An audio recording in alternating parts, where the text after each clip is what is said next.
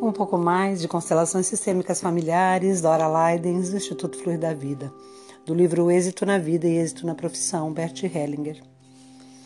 Muito interessante essa constelação. Compartilho com vocês com todo o meu amor e gratidão a Bert e toda a grandiosidade da sua obra aqui nesta terra. O título Eu Sigo Você. Um jovem de 14 anos não queria mais aprender na escola. Tinha se proposto a ser um fracassado. Numa constelação estava com sua professora em frente à sua mãe e seu pai. Foi uma constelação com as pessoas reais. Quando eu o vi, vi a sua tristeza e lhe disse: Você está triste. Imediatamente lágrimas rolaram pelo seu rosto e da sua mãe também.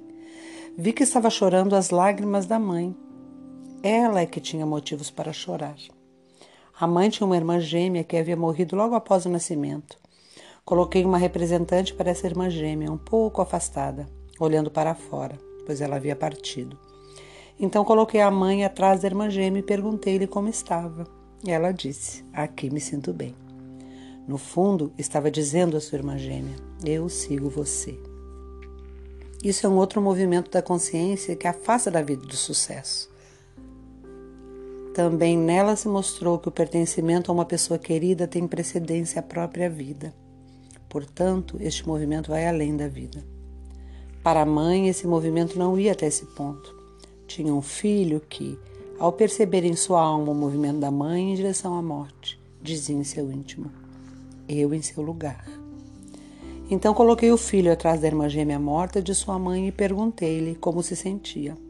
Ele disse: Aqui estou bem. Quando perguntei à mãe como estava ao ver o filho atrás da irmã gêmea, disse: Agora me sinto melhor. O que esse exemplo traz à luz em relação aos que fracassam em sua profissão? Eles dizem a uma pessoa querida: Eu em seu lugar. Seu fracasso é, portanto, um movimento da consciência que segue o preconceito. Através do fracasso eu pertenço. Pertenço a uma pessoa querida que permanece viva a seu partir. Contudo, aqui no caso da mãe desse jovem, a ânsia de seguir a irmã querida gêmea na morte, vibrava o movimento da consciência. Se morrer, também pertenço, voltarei a ser uma com ela. Por trás disso também está a ideia de que esses mortos também estarão melhor se nos unirmos a eles na morte. A morte deles é negada nesse movimento, como se a vida seguisse depois de morta. Qual seria a solução nessa constelação? A mãe incluir a irmã gêmea morta na família ao invés de se unir a ela na morte. Por isso coloquei a gêmea morta na constelação ao lado da mãe. De repente todos ficaram felizes. Então pedi à mãe para olhar para o seu filho e dizer: Agora eu fico. E fico feliz se você também ficar. O filho ficou todo radiante, nada mais bloqueava seu sucesso. A solução aqui resultou de um movimento da consciência invertendo o movimento original que conduzia à morte. Todos puderam pertencer, vivos, com a consciência tranquila puderam ter sucesso com a consciência tranquila e expor-se totalmente à vida. É muito interessante, né, esse movimento que acontece no nosso inconsciente, como isso move as nossas ações e nós não temos ideia do que está nos movendo. As constelações sistêmicas familiares têm esse esse propósito, esse objetivo, essa abordagem de dar luz, de trazer vistas a todas as nossas ações que não compreendemos o porquê e para onde elas nos levam. É, deixo esse, essa constelação aqui do livro Êxito na Vida, Êxito na Profissão, do Bert Hellinger, só para reflexão de todos. Um abraço aí e que sirva, de alguma forma, de ajuda para que alguém tome consciência de alguns dos seus movimentos e o porquê, às vezes, desse movimento em direção a algo que não nos traz paz nem felicidade. Bert dá uma explicação aqui logo depois da constelação e ele coloca como título Eu aqui, você lá. Ele diz: O que se passa quando uma criança que está emaranhada no movimento Eu em seu lugar percebe esse movimento da consciência muitas vezes sem ajuda exterior, mas não sabe como liberar como liberar-se disso. Como uma criança assim pode se liberar do emaranhamento para um outro destino e se tornar um vencedor? Então, o que acontece com aqueles para os quais dentro da consciência não existe nenhuma saída? Porque aqueles pelos quais querem ser infelizes, doentes e morrer não podem ser detidos no seu caminho. Qual seria a solução para eles? Eles renunciam ao pertencimento a essa pessoa e ao grupo. Fogem ao preconceito da consciência e se tornam independentes dele. Tornam-se independentes e simultaneamente solitários. Alguns tentam enquanto dizem a essa pessoa internamente: mesmo que você vá, eu fico.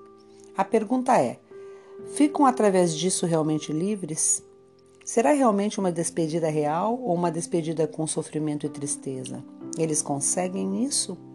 No nível espiritual, consegue-se uma despedida total e leve, em sintonia com o movimento criativo que diz a cada momento: Veja, eu faço tudo de novo.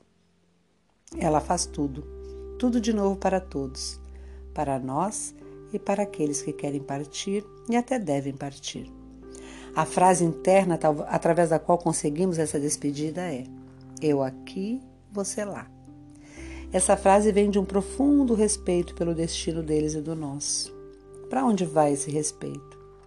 Ele se dirige a esse espírito criativo e devoção a ele quando conseguimos essa, essa devoção, nosso respeito pelo próprio destino e dos outros se transforma em amor por eles e por nós, porém sem vínculo. Somos livres e eles são livres, conectados e unidos a eles. Estamos simultaneamente sozinhos e com muitos outros a serviço desse Espírito e da vida que nos foi presenteada e predeterminada para cada um de outra maneira. Ficamos liberados através de um outro amor que respeita e ama tudo tal como é. E será no futuro. Sem preconceito, sem vínculo, sem passado. No aqui e no agora com sucesso. Cada vez mais direcionado para a frente, em direção a uma plenitude crescente. Este outro amor é vida pulsante. A vida que serve com criatividade, em sintonia com o amor que quer tudo da forma que vier que quer vir com sucesso, que pode se tornar realidade e ser realidade, porque queremos servi-lo, tornando-se realmente criativo, tanto para nós como para muitos.